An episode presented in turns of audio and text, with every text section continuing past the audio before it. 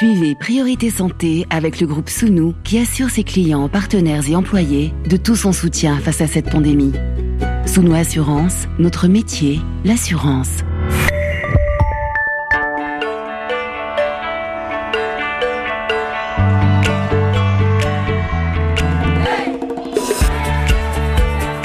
Priorité Santé.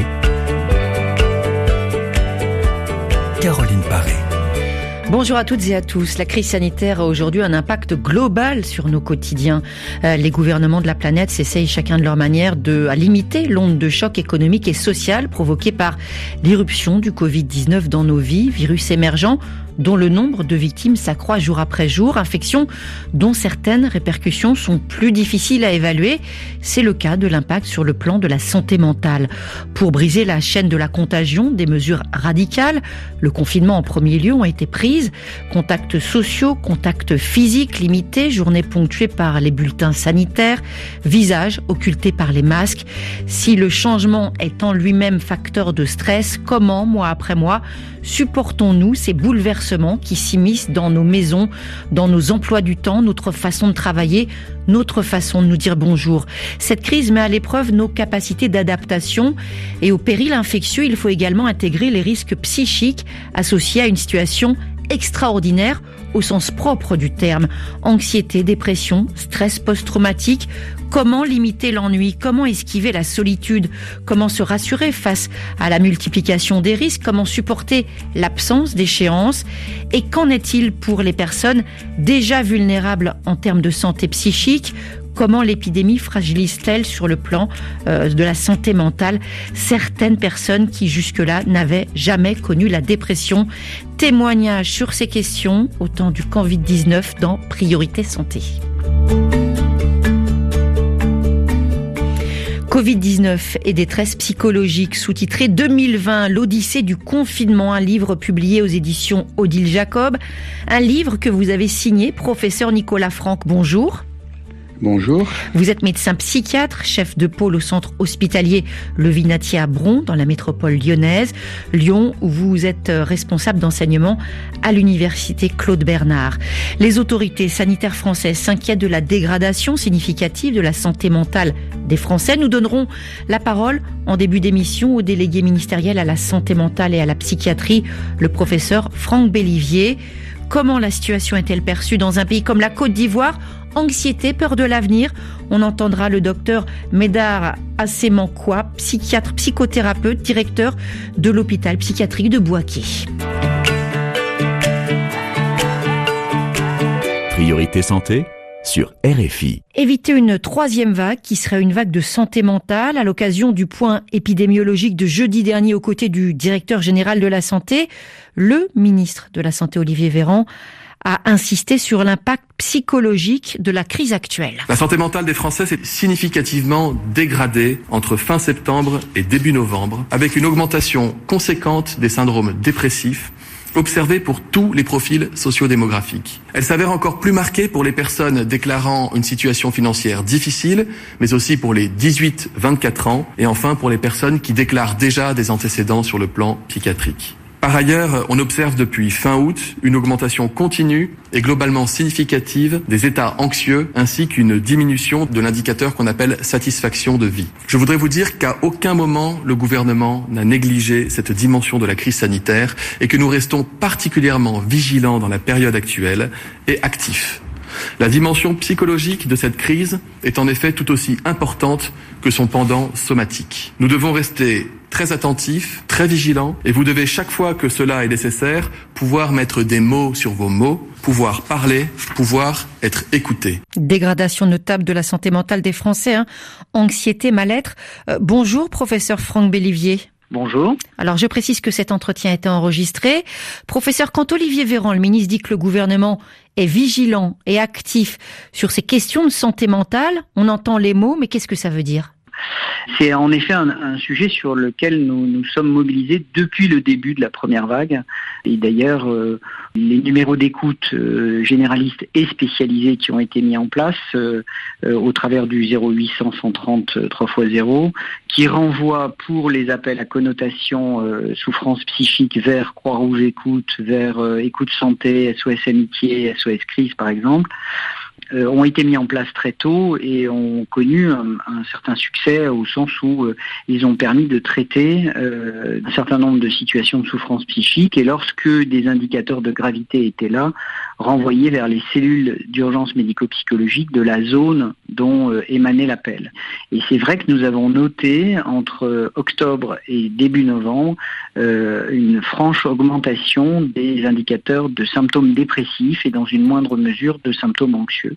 En termes de moyens humains, professeur, euh, est-ce qu'il va y avoir davantage d'accueil? Parce que ce que l'on constate en matière de psychiatrie en France, c'est la réduction des places, parce qu'on nous dit à la tête de l'État, attention, les Français tombent en dépression, il y a de l'anxiété, c'est encore pire pour les personnes qui étaient déjà prises en charge et qui se retrouvent maintenant aux portes de l'hôpital psychiatrique, qui d'ailleurs a souvent fermé en période de confinement. Comment on fait? Oui, en effet, l'équation est très compliquée à, résoudre, non pas pour des questions de moyens, mais pour des questions de disponibilité des ressources. Nous avons devant nous euh, une situation de démographie médicale qui est très défavorable, mais il y a eu des revalorisations importantes, que ce soit pour le personnel médical ou que ce soit pour le personnel non médical. Elles peuvent être jugées insuffisantes, mais en tout cas, il y a un effort très important qui a été concédé dans un calendrier euh, extrêmement réactif. Pour la gestion de la crise en ce moment et pour ces besoins supplémentaires, un, point qui concerne la disponibilité des ressources paramédicales et médicales avec euh, un certain un pourcentage important à certains endroits de soignants qui sont en arrêt. Euh, donc il nous faut nous organiser pour euh, répondre au mieux à ces besoins dans un contexte de pénurie de la ressource médicale et paramédicale. Et nous sommes en train de mettre au point un cadre réglementaire qui permettrait d'inclure certaines activités des psychologues dans le panier de soins remboursés. Merci beaucoup Franck Bellivier. Hein. Je rappelle que vous êtes délégué euh, ministériel à la santé mentale et à la psychiatrie. Et on retrouve tout de suite notre invité, le professeur Nicolas Franck, en direct dans Priorité Santé.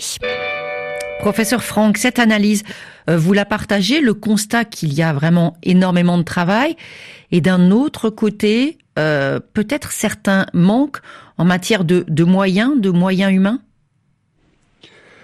Oui, peut-être un certain manque en, termes de moyens humains, mais aussi peut-être un certain manque en termes d'information et d'éducation à la santé pour toute la population. Mhm. Parce que moi, je me réjouis vraiment de la prise de conscience que la santé mentale fait partie de notre santé, mhm. qu'il faut accompagner les personnes. Les lignes d'écoute, effectivement, c'est très bien, mais je trouve intéressant ce qui a été fait dans d'autres pays, en particulier en Angleterre, c'est-à-dire mettre en place un site d'information pour la population avec des ressources en ligne et éventuellement des conseils pour savoir euh, vers quelles ressources physique euh, humaine accéder. Alors des hausses significatives des états anxieux, il y a bien sûr euh, les observations que vous faites euh, lors de vos consultations, professeur Nicolas Franck, mais il y a aussi des, des études sur lesquelles on peut s'appuyer pour avoir une forme d'état des lieux de la santé mentale en cette période de pandémie. Santé publique France a, a expliqué que le nombre de personnes dans un état dépressif aurait doublé entre fin septembre et début novembre. C'est quelque chose aussi que vous avez constaté, cette montée en puissance du mal-être alors cette montée en puissance du mal-être, nous l'avons euh, observé dès le mois de mars. En fait, mhm. nous avons mis en place une étude en population générale. Et nous avons eu 20 à 30 000 participants euh, de France, mais d'autres pays francophones également, dont nous avons publié les résultats dans plusieurs articles scientifiques. Mhm. Et ces résultats sont exposés de manière très accessible dans le livre Covid-19 et détresse psychologique. Mhm. Et donc cette enquête, elle montre une dégradation du bien-être des Français, des, et puis des, des personnes francophones, dès le mois de mars. Et cette dégradation du bien-être n'a pas arrêté de s'altérer au fil des huit semaines du premier confinement. Et précisément. Nous avons cette enquête. Oui, et précisément. Excusez-moi, dans ce livre justement, vous arrêtez, vous donnez une sorte de photographie de des situations de confinement, professeur Franck. Alors bien sûr, euh, celui qui est vécu euh, aujourd'hui n'est pas aussi euh, strict que le premier du printemps dernier. on sait aussi que les mesures vont être levées progressivement. On le sait depuis mardi soir, allègement par palier qui va permettre d'ouvrir un certain nombre de commerces, davantage de liberté de circuler. En tant que psychiatre, est-ce que vous avez un avis à la fois sur le moment choisi pour relâcher, mais aussi sur l'effort qui est demandé à la population et qui a été demandé au cours de toutes ces dernières semaines? Mais c'est un effort majeur, demander à la population, c'est-à-dire à des êtres humains, de limiter leurs contacts sociaux, de limiter leurs euh, leur mouvements, c'est très difficile. L'être humain n'est pas fait pour être euh, enfermé, ni pour être isolé. Donc c'est une épreuve, c'était une épreuve pour lui au printemps. Cet été, il y a eu des restrictions, il y a eu de nouveau des couvre-feux et puis un reconfinement à l'automne. Donc c'est une succession d'épreuves avec des éléments finalement qui sont cumulatifs, qui ont un impact cumulatif sur la santé mentale. Donc effectivement, en tant que psychiatre, je vois ça comme euh, vraiment une grosse colline, voire une montagne à supporter en fonction de la résilience de chacun. Est-ce que vous diriez, professeur Franck, que l'état d'esprit et également l'impact psychique ont beaucoup évolué entre le premier confinement, celui du printemps, euh, entre mars et mai, et le deuxième qui se poursuit encore jusqu'au 15 décembre? Oui, là j'ai énormément de, de, témoignages. Alors les données de, de, la deuxième étude que nous avons lancée au deuxième confinement, nous ne les avons pas encore. Nous allons mhm. comparer effectivement l'impact sur le bien-être mental du premier confinement au deuxième confinement, mais nous sommes en train, d'extraire les données de la base et nous, nous, allons les analyser pardon, et les valoriser dans les prochaines semaines. Mais en tout cas, j'ai des témoignages subjectifs d'une part euh, de proches, d'autre part de mes étudiants en tant qu'enseignants, et enfin euh, de mes patients en tant que psychiatre. Et moi, ce que je constate, c'est vraiment qu'il y a une morosité qui n'a pas arrêté de gagner du terrain au fil du temps. Au printemps, les gens étaient très déconcertés par un changement de mode de vie extrêmement brutal, ils étaient perplexes, ils étaient sidérés par effectivement un événement majeur mondial stressant. La sidération, c'est la première étape du stress. Mais au fil du temps, euh, les gens s'étaient finalement pour la plupart habitués, et puis ça paraissait être un épisode unique, isolé, mhm. au-delà duquel on pouvait se projeter. Mais avec tous ces mois et ces étapes que j'ai citées tout à l'heure, finalement, ça s'inscrit dans le temps et ça impacte beaucoup plus le moral de, de nos concitoyens. L'incertitude, c'est vraiment un poids supplémentaire. L'incertitude, c'est un poids supplémentaire. Ça avait été dit dès le premier confinement. L'incertitude en termes de calendrier, ne pas savoir la durée du confinement, c'était déjà difficile, mais ça se limitait à quelques semaines à l'époque. Enfin, mm. finalement, ça a fait deux mois. Maintenant, on est sur des mois, voire des années. Donc c'est quelque chose qui est, qui est, extrêmement difficile, ne pas pouvoir se projeter dans l'avenir, ne pas savoir de quoi demain sera fait, ne pas savoir euh, ce qu'on aura le droit de faire simplement. Ça c'est quelque chose qui est très difficile et pour les plus fragiles d'entre nous, eh bien ça aboutit finalement à un sentiment d'impuissance et le sentiment d'impuissance, c'est le germe de la dépression. Est-ce qu'il est possible justement de dresser une sorte de tableau, on va pas faire un inventaire, professeur Nicolas Franck, anxiété, dépression, euh, des troubles, des maladies qui ont connu des hausses significatives au cours de ces mois écoulés. Est-ce que vous avez obtenu ces, ces données dans vos diverses enquêtes? Alors l'enquête que nous avons faite au printemps et que nous avons réactivée à l'automne, c'est mmh. une enquête sur le, la santé mentale, le bien. Et son, son principal marqueur, c'est le bien-être mental, mmh. c'est-à-dire le fait de se sentir bien. Effectivement, la population, euh, de manière très large, s'est sentie moins bien et ce mal-être s'est aggravé au fil des huit semaines du premier confinement. Ça, c'est ce que nous avons observé. Ce sont des facteurs fragilisants qui permettent le développement de certaines manifestations aspécifiques au départ, comme des troubles du sommeil, des ruminations mentales, un sentiment d'impuissance, hein, ça j'ai déjà cité tout à l'heure, l'impression qu'on ne va pas s'en sortir, l'impression qu'on ne peut pas se projeter dans l'avenir, ou une peur un petit peu euh, généralisée. Donc ça, ce sont des manifestations spécifiques qui peuvent, pour les plus fragiles d'entre nous, franchir un certain seuil et se constituer sous la forme de troubles caractérisés troubles euh, dépressifs ou troubles anxieux, comme cela a été cité par le ministre de la Santé et par le délégué Franck Bellivier.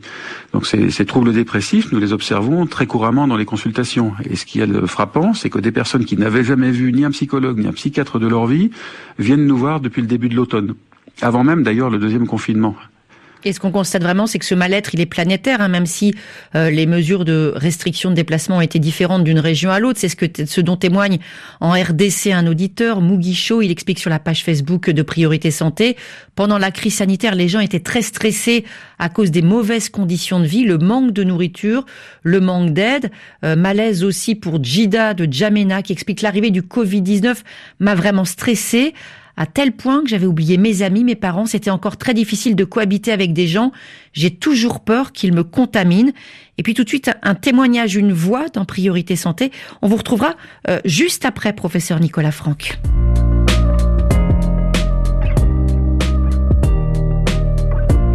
Bruno, c'est un pseudonyme. Il a la cinquantaine depuis cinq ans. Il est dépendant à l'alcool et c'est dans le jardin de l'hôpital Paul Brousse à Villejuif où il est suivi par le professeur Amine Benyamina, chef du département de psychiatrie et d'addictologie au sein de cet hôpital, que Charlie Dupio l'a rencontré. Alors, période de confinement, je passais super bien. J'étais surveillé par euh, mes médecins. Quand ils ont déconfiné, au bout de deux semaines, trois semaines, j'avais, ça s'appelle un écart assez violent, parce que cette période de solitude, quand ils ont déconfiné, je suis devenu fou, je ne savais pas quoi faire. On pouvait sortir, on a repris la vie normale, et je n'étais pas assez préparé à ça. J'avais un écart. Et un écart, c'est-à-dire? Un écart, ça veut dire que je consommais l'alcool un jour, euh, je suis tombé dans, dans un coma éthylique. Et là, vous étiez tout seul chez vous, à ce moment-là? Tout seul. Mais j'étais au contact téléphonique. Euh, mes proches m'ont aidé de se retrouver à l'hôpital pour quelques jours pour le sauvage. Et depuis, c'est déjà euh, six mois que je ne consomme plus. Cet confinement, c'était le piège parce que c'est grand danger être seul parce que si on ne voit pas ami, vrai ami, on peut trouver ami dans, dans l'alcool. Il est bien pour un soir ou des soirs, mais après, ça peut se venger sur nous. Et pendant le confinement, vous n'avez rien bu du tout? Non, je n'avais rien, mais j'avais cette stratégie. J'ai pas acheté alcool, j'ai pas sorti, euh, j'étais surveillé, j'étais encouragé par le docteur, continuez comme ça, faites le sport chez vous, euh, faites vos petites activités, habillez-vous normalement, ne traînez pas dans pyjama toute la journée parce que vous êtes toute seule. Il faut tenir le rythme. Il faut se réveiller. Il faut se laver. Il faut manger à midi il faut avoir activité jusqu'à au moins 18h, 19h ou 20h. Et vous, c'était quoi alors vos activités? Dans la peinture. J'ai jamais fait la peinture dans ma vie. J'ai appris ça à l'hôpital, dans un atelier thérapeutique. J'étais comme ça, avec l'espoir que je vais euh, retrouver la vie normale. Et paf, on, est déconfiné et je perdu tous mes repères. On peut retomber. Mais c'est comme ça dans cette maladie très difficile. On peut acheter alcool partout. Hein. Moi, je, euh, je suis depuis cinq ans sur le médicament pour euh, guérir cette maladie, mais c'est pas juste le médicament qui guérissent, c'est le travail sur moi-même. Ce sont les, les thérapies psychologiques avec des psychiatres, avec psychologue, avec euh, additologue, avec euh, infirmière expérimentée. C'est très très grand travail, très complexe. Même maintenant, dans cette période très difficile, on ne sait pas où on va, qu'est-ce qui va arriver. On perd de l'espoir en voyant tout ce qui se passe autour. Il faut qu'on ait la force en nous de passer cette période difficile. Témoignage au micro de Charlie Dupio, on entend cette expression, le piège du confinement, professeur Nicolas Franck. Et pour ce témoin, la difficulté, c'était pas au cœur de, l'isolement, mais ça a été quand, tout s'est relâché. Oui, complètement. Vous pouvez avoir un effet décalé. Alors ça, ça peut se manifester sous la forme d'une addiction, d'un autre trouble. Moi, ce que j'ai vu aussi, ce sont des burn-out à l'issue du confinement, pour des personnes qui avaient télétravaillé, qui avaient mmh. mélangé leur temps de travail, leur temps de vie privée, qui s'étaient laissés envahir avec des, des, des, réunions en Zoom le soir, le week-end, etc., et qui s'étaient épuisés. J'en ai vu plusieurs, ça m'a beaucoup frappé. Ça s'est manifesté effectivement par des arrêts de travail du fait d'un épuisement à l'issue du confinement. Et ce qu'on entend aussi, c'est que c'était très très important hein, ce suivi pour une personne qui est déjà euh, traitée pendant la période de confinement, ne pas arrêter les soins. Oui, bien sûr, il faut savoir euh, bah, garder finalement ses, ses, ses, appuis, ses ressources, enfin les personnes euh, qui sont ressources pour soi. Et je pense que c'est pour des personnes fragiles, enlever finalement l'étayage, c'est un facteur de d'expression des, des, difficultés tout à fait majeures. Donc il faut absolument que les structures de santé mentale puissent continuer à accompagner la population pendant des périodes de crise aussi majeures que celle-là. Y compris en donnant des, des conseils concrets, hein, comme euh, le fameux ne pas rester en pyjama. Ça peut sembler anecdotique, mais ce genre de choses est absolument essentiel. Oui, complètement. Et puis, euh, bah, des choses très frappantes, c'est qu'effectivement, ça a été dit, on a pu toujours acheter de l'alcool pendant ces périodes de confinement, alors qu'on ne pouvait plus acheter de livres. Et donc, mhm. effectivement, bah, on cherche de l'appui là où on le trouve, quoi, et de l'occupation là où on la trouve. Quand on est spécialiste en, en, en addictologie, on, on essaye de, de, tirer la sonnette d'alarme en cette période. Vous, avant justement de vous lancer dans l'écriture du livre, avant d'avoir toute cette réflexion, on va dire peut-être davantage à froid, au cœur de l'action, comment on réagit quand on est soignant, quand on est psychiatre et qu'on sent qu'un certain nombre de ces patients, eh bien, est directement exposé. Eh bien, écoutez, vous savez, ça a été vraiment un gros bouleversement hein, de notre structuration des soins au mois de, au mois de mars. Tout, tout a, toute la société a fermé. On a dû fermer nos consultations, nos groupes thérapeutiques, ce qui n'a pas été le cas pendant le deuxième confinement, fort mmh, heureusement. Mmh. Mais à ce moment-là, toute la société était paralysée. Donc, on s'est soucié de notre, notre, de la population qu'on suivait, de notre file active. On a téléphoné à tout le monde. On s'est enquis donc de la santé de chacun, on a fait venir ceux qui en avaient besoin, ceux qui étaient à l'hôpital, on s'en est occupé au mieux, on, on, a fait en sorte que bah, bah, de prendre soin d'eux, y compris pour des choses du quotidien, parce que une chose très simple, vous parliez de des vêtements, des pyjamas et tout ça. Mmh. Certains certains patients hospitalisés allaient dans des laveries euh, publiques hein, pour laver leurs vêtements, puisque c'était mmh. c'était prévu comme ça pour des patients qui sont hospitalisés sur des durées un petit peu longues. Là, mmh. c'était devenu impossible, et pour eux, c'était un souci majeur de pas pouvoir laver leur linge. Donc, il a fallu réorganiser des choses aussi aussi triviales que ça, mais ça a été très important. Et finalement, ceux qui étaient hospitalisés, comme ceux qui étaient à l'extérieur, ont joué le jeu, ont été solidaires, ne se sont pas plaints et ont surmonté globalement euh, ce premier confinement. Professeur Franck, on va se retrouver juste après une pause musicale hein, dans Priorité Santé. On va se faire plaisir avec Stevie Wonder, 1967, deux lettres pour une grande chanson, Az.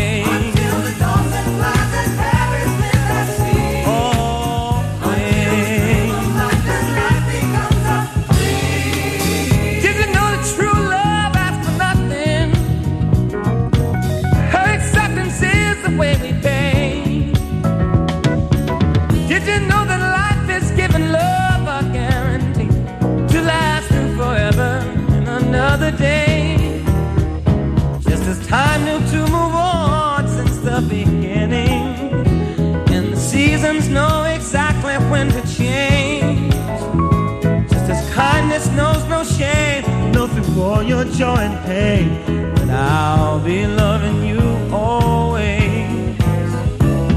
As the day I know I'm living, but tomorrow could make me the past, but that I mustn't fear. For I'll know deep in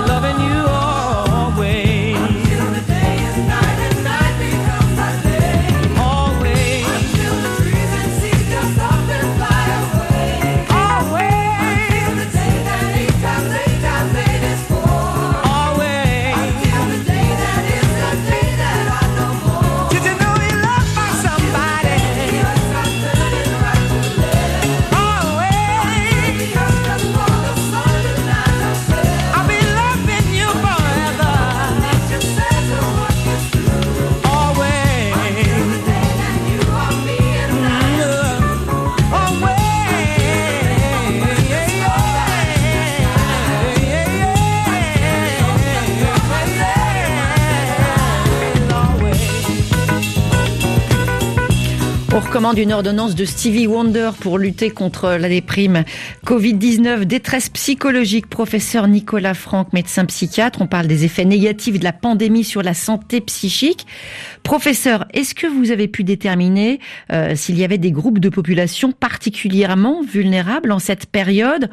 On pose bien sûr aux personnes vulnérables euh, à l'infection en premier lieu, mais aussi bien sûr aux soignants.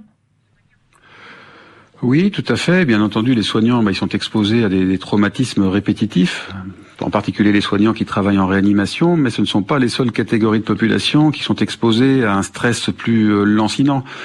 Vous avez cité les personnes qui ont des troubles psychologiques, mais pas seulement, les étudiants également, mhm. parce qu'ils sont souvent isolés, à distance de chez leurs parents, qu'ils ont perdu leur petit boulot du fait de la crise, parce qu'ils sont dans, de petites surfaces avec des moyens financiers limités, parce que les universités sont fermées, parce qu'ils ne peuvent plus voir leurs camarades.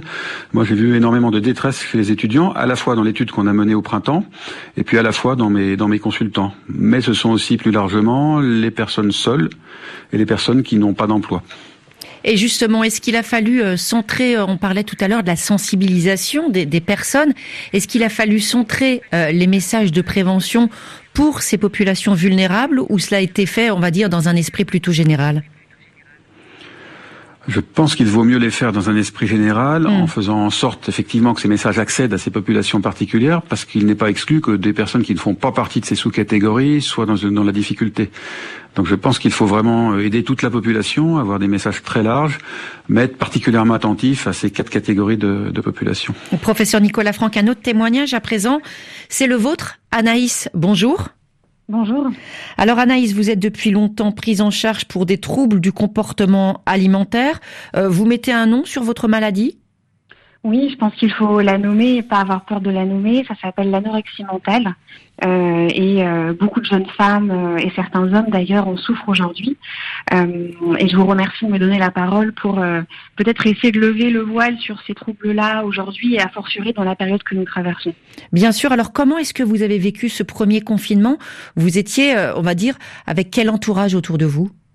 Alors j'étais euh, confinée en famille dans un environnement relativement bienveillant, euh, mais ce que je veux dire par là, c'est que euh, euh, la configuration du confinement s'est apparentée finalement à celle que j'ai pu connaître lorsque j'ai été hospitalisée pour la première fois pour troubles alimentaires il y a une dizaine d'années, c'est-à-dire que j'ai été isolée pendant plusieurs mois pour une durée indéterminée où finalement vous êtes mise sous tutelle d'une autorité sanitaire et vous renoncez à vos, libertés individuelles les plus chères. Par là, la liberté de mouvement notamment. Euh, donc, euh, dans ces, dans, voilà, il y a eu une comparaison assez éloquente entre ce qu'on a pu vivre, euh, la sidération de ce premier confinement et les conditions d'une première hospitalisation où vous êtes littéralement coupé de votre environnement. Et ce qui est d'intéressant, en fait, un des traits caractéristiques de cette maladie, c'est finalement une tolérance très faible à l'incertitude et à la mmh. perte de contrôle. Donc, dans une situation comme celle-ci, où un événement advient comme celui-ci qu'on ne maîtrise pas, mm. euh, d'emblée, euh, les symptômes vont se réveiller et mm. une rigidité mentale qui est liée à cette euh, faible tolérance à l'incertitude va se réveiller d'autant plus.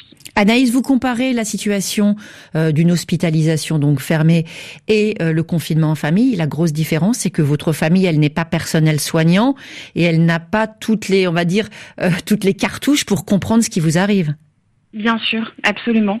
Euh, et c'est pour ça que finalement l'accompagnement que j'ai pu avoir à distance, maintenir à distance avec euh, mon thérapeute, avec mon psychiatre, a été fondamental. Et c'est à ce moment-là que pendant le premier confinement, en tous les cas, les séances se sont rapprochées euh, pour maintenir ce lien euh, et, et, et, donner, euh, donner la possibilité aux troupes de s'exprimer autrement que par un désordre alimentaire ou par un retour un peu massif à des psychotropes. Euh, je, je, je, grandis dans une famille de médecins, donc il y a des pilules et des ordonnances qui traînent assez facilement. Mmh. Et, euh, et, voilà, face. vous aviez l'impression d'être un petit peu scruté, d'être un petit peu espionné, qu'on vous suivait pour voir si vous, entre guillemets, ne commettiez pas de bêtises? C'est une très bonne question. Euh, c'est vrai qu'au début, euh, il y a eu la peur du, jugement. Oui, on est dans, on se regarde vivre dans les yeux de sa mère, euh, pour ma part, et, et bien sûr, on a, on n'a pas intérêt à fauter. Euh, donc, euh, et ce trait-là, euh, cette observation-là, le fait d'être scruté, je l'avais aussi éprouvé lorsque j'étais hospitalisée par notamment une certaine partie du, du, personnel soignant.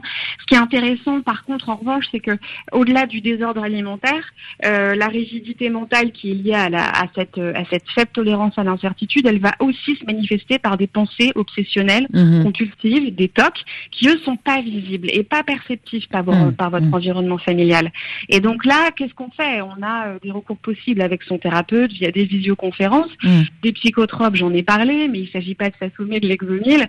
Donc on va essayer de puiser dans ses ressources pour aller essayer de trouver d'autres anesthésiants euh, qui vont pouvoir essayer de neutraliser la pensée et ça va passer pour ma part par l'art, la mm-hmm. peinture, le mm-hmm. dessin et puis la littérature. Vos symptômes, ils se sont accentués pendant le confinement? Je dois dire que j'ai eu des, j'ai passé, alors, euh, passé la sidération de l'annonce du confinement, ils sont revenus alors que j'avais fait tout un travail de soins euh, mhm. pendant des mois à la à l'hôpital Sainte-Anne pour m'en défaire. Mhm. Et j'ai, j'ai, moi-même, j'ai appelé mon, psychiatre en me disant, je ne comprends pas, ça revient. Qu'est-ce qui se passe mhm. euh, Et puis voilà, en maintenant le lien, en essayant de travailler sur ces pensées obsessionnelles et les contrer par une approche rationnelle pour les déconstruire, j'ai réussi finalement à les mettre de côté. Ça m'a pris des semaines. Qui vous faisait la cuisine pendant le confinement? C'était votre mère? Ma maman, et puis euh, on se relayait avec mon frère aîné euh, généralement le soir pour y trouver quelque chose, euh, pour mettre du lien là-dedans mhm. et, faire en sorte que ça devienne convivial, un moment de plaisir et pas une angoisse finalement. Et pour la période actuelle, comment ça se passe? Vous avez appris du premier confinement, c'est, on va dire, c'est moins dur?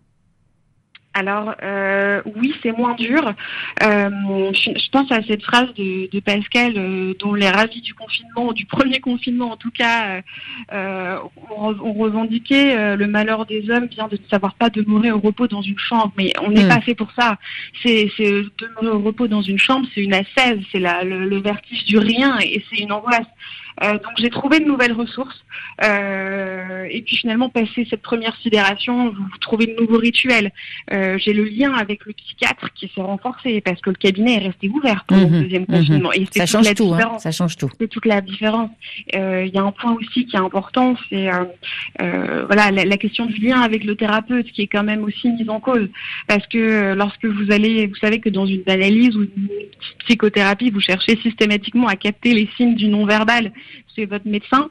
Euh, qui parle peu généralement en tant que, psychiatre, qui observe, qui analyse, qui scrute, mais aller chercher les signaux du non-verbal derrière un, masque, un masque FFP2, bon courage.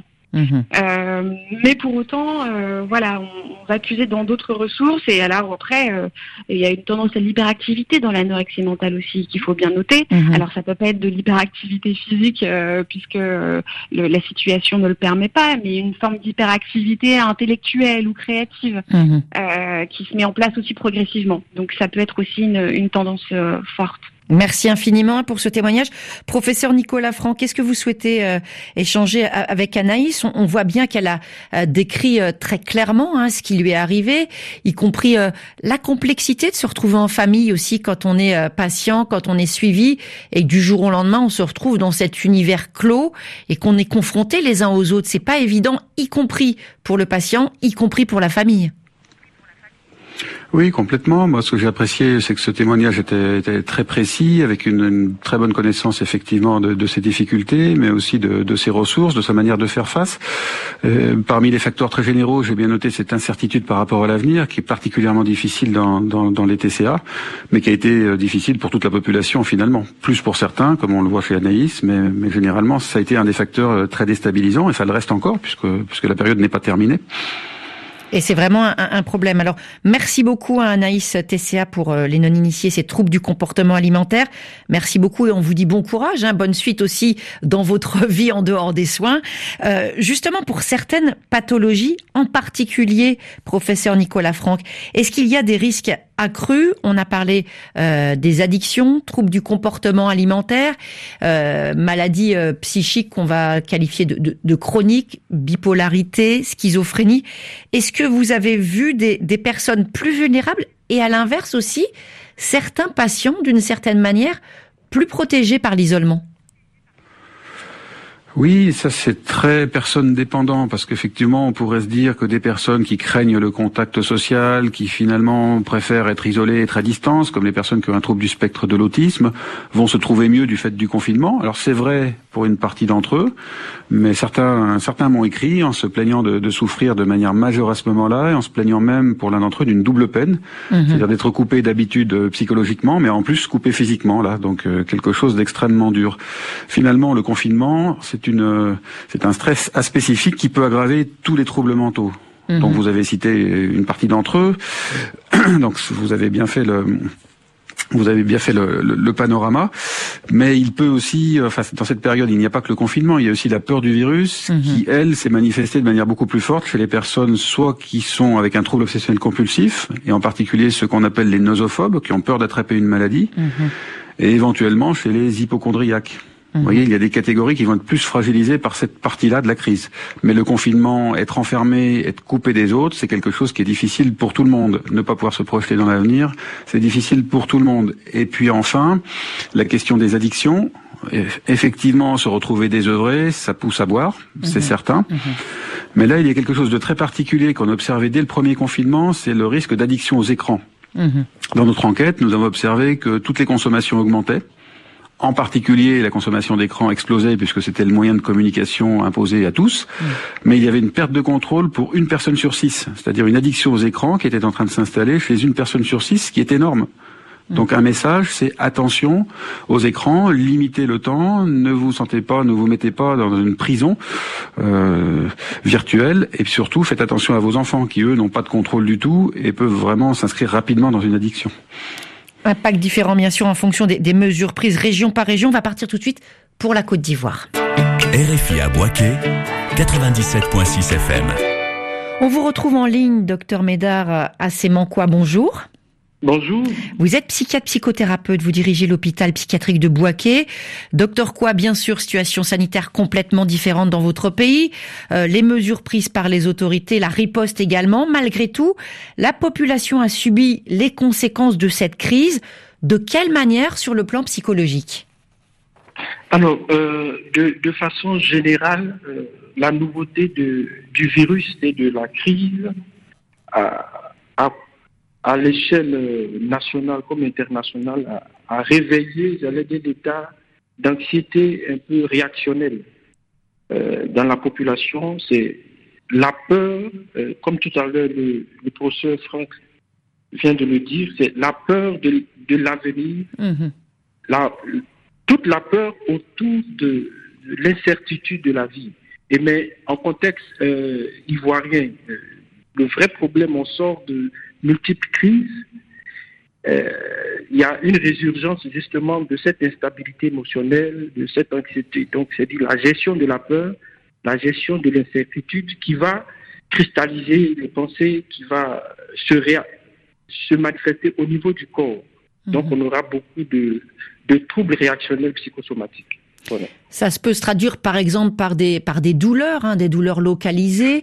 Euh, docteur, docteur quoi Est-ce que certaines catégories de population ont été particulièrement touchées? Est-ce que vous vous avez vu justement Est-ce que vous pouvez nous détailler ces symptômes? Alors, de façon générale, euh, on a reçu dans le processus, euh, j'allais dire de de soutien en ligne généralisé et anonyme, il y a eu beaucoup de plaintes des troubles du sommeil. Mm-hmm il y a eu beaucoup de... Justement, l'une des spécificités des, symptômes, il y avait beaucoup de... Le plan respiratoire, les symptômes respiratoires étaient au premier plan dans la description du, Covid. Et justement, beaucoup de personnes qui étaient en, en difficulté respiratoire mhm. pensaient qu'ils étaient contaminés par, le virus. Et donc, on avait beaucoup de... de, des crises d'angoisse, des crises d'angoisse, des dyspnées psychogènes en fait. Et est-ce que les autorités, docteur Quoi, ont pris des, les autorités de santé ont pris des mesures particulières? On sait qu'il y a eu euh, des confinements ponctuels, notamment pour une métropole comme Abidjan. Il y a eu des messages concernant euh, le port du masque. Bien sûr, en premier lieu, les gestes barrières, avec euh, les communautés qui se sont impliquées dans la sensibilisation des populations. Mais au niveau des autorités de santé, sur le plan de la santé mentale, qu'est-ce qui s'est passé? Alors, au niveau du ministère de la Santé, il y a le programme national de santé mentale Et il y a eu en son sein donc euh, tout un comité, un comité de coordination du soutien psychosocial qui a, qui a on a ciblé préférentiellement euh, toutes les personnes qui venaient dans les centres dédiés au Covid. Pour, dès qu'ils sont détectés, il y a des équipes de soutien psychologique qui, qui les accompagnent avec les équipes euh, médicaux dans le processus de gestion de la maladie. Et pour les cas de décès, il y a tout l'accompagnement des familles qui sont endeuillées. Ça, c'est pour, c'est centré sur ceux qui sont directement impliqués dans, dans la gestion sanitaire de Covid. Mais pour la population générale, il y a eu l'installation de lignes téléphoniques de soutien psychologique aux populations. Est-ce que parmi vos patients, docteur Quoi, vous avez observé euh, des phénomènes de compensation hein? C'est le terme que l'on emploie lorsqu'une personne, un patient euh, qui est déjà pris en charge en santé mentale, euh, voit ses symptômes vraiment s'aggraver d'un coup. en gros, si on voulait simplifier, une personne qui, qui est en crise?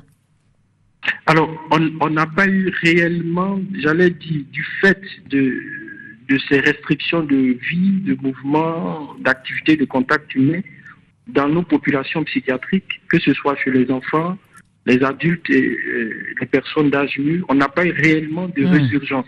Mais il y a eu des, il y a eu beaucoup, justement, ce qu'on a observé, il y a eu beaucoup de patients qui ont eu peur des hôpitaux.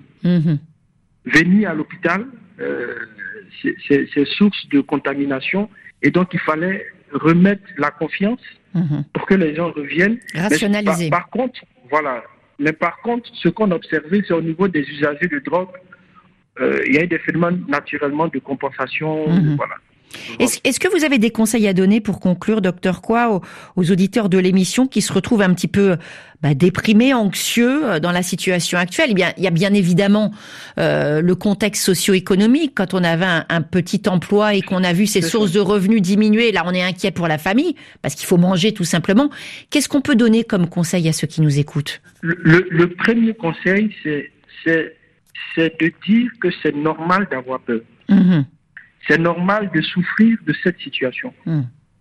Ça, oh, c'est humain. Hmm. Parce que très souvent, on oublie que les expériences, ce sont des épreuves de la vie. Hmm. Et les épreuves de la vie sont, j'allais dire, ce sont des passages obligés pour continuer de vivre. Et donc, l'enjeu, c'est de reconnaître qu'on est en souffrance, que cette situation nous déstabilise. Et l'une des, difficulté justement de, ces problèmes psychologiques liés au Covid, c'est qu'on veut contrôler l'incertitude. Mhm. Docteur, Médard, quoi on vous remercie beaucoup. Hein. J'ajoute que vous êtes euh, également enseignant-chercheur à l'université Alassane Ouattara, toujours à Boaké. Euh, faire preuve de réalisme, professeur Nicolas Franck, pour euh, éviter justement trop trop d'angoisse, mais à l'inverse aussi de s'inventer des, des, fausses réponses.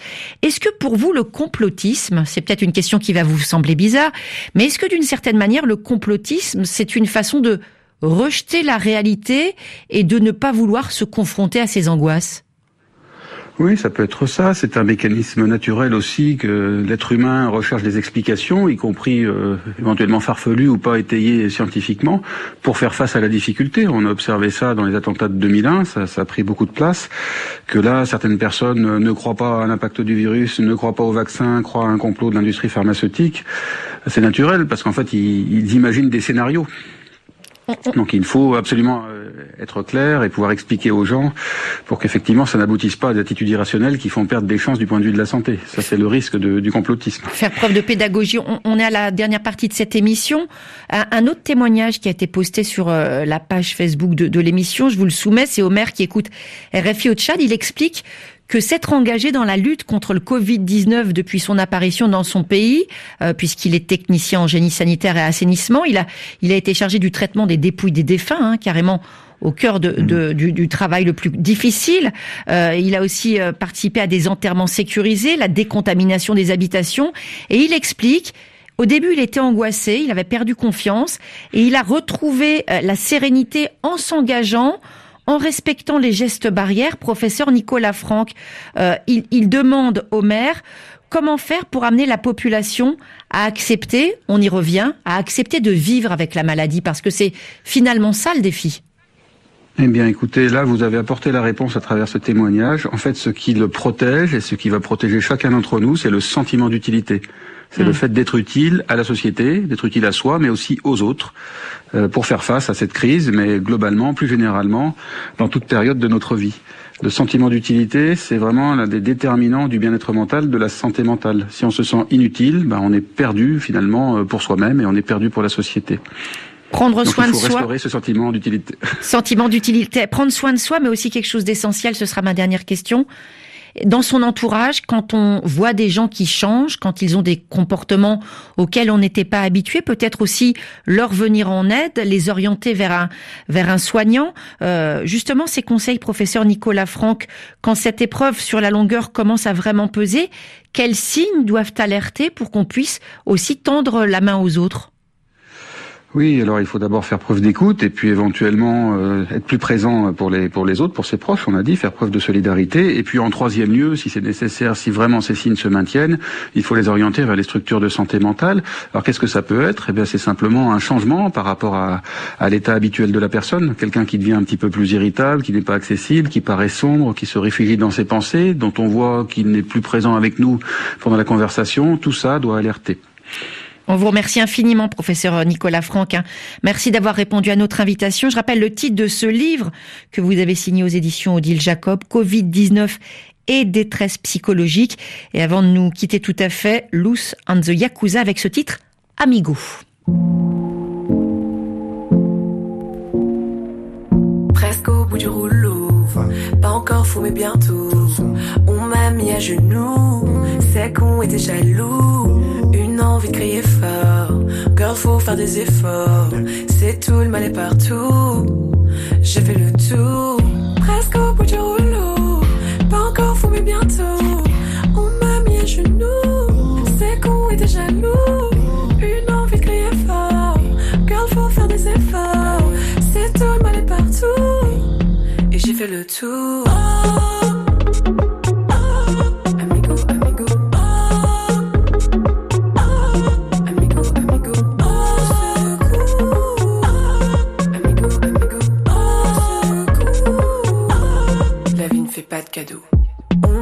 que tout est à l'endroit. Attention à la tête, faut pas devenir bête. C'est un match nu et je n'ai pas de recul. Le futur loin des yeux,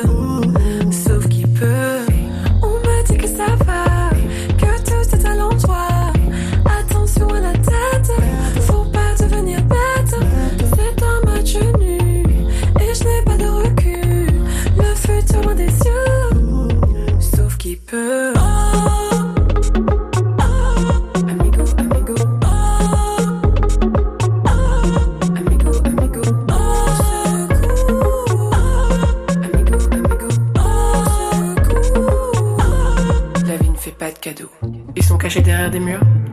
Ils pénètrent ton esprit et doucement te murmurent. Lâche-toi, laisse-moi, lâche ça. Et tu plonges la tête la première dans le vice. Et ça évolue de pire en pire. Oublions tout, oublions-nous. La vie nous a rendus fous. Solo.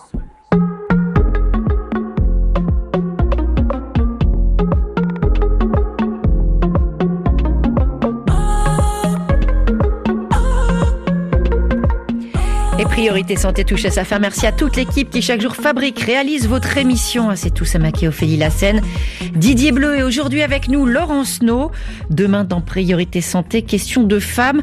Euh, Nous parlerons des troubles urinaires, cystite, incontinence. Quelle prévention Quelle prise en charge Et bien sûr vos témoignages.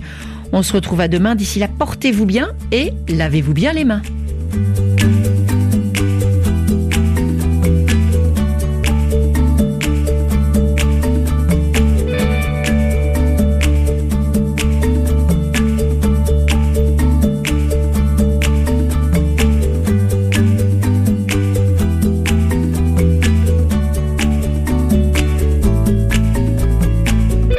Vous avez suivi Priorité Santé avec le groupe Sounou qui est à vos côtés pour lutter contre cette pandémie et vous assure de tout son soutien. Sounou Assurance, notre métier, l'assurance.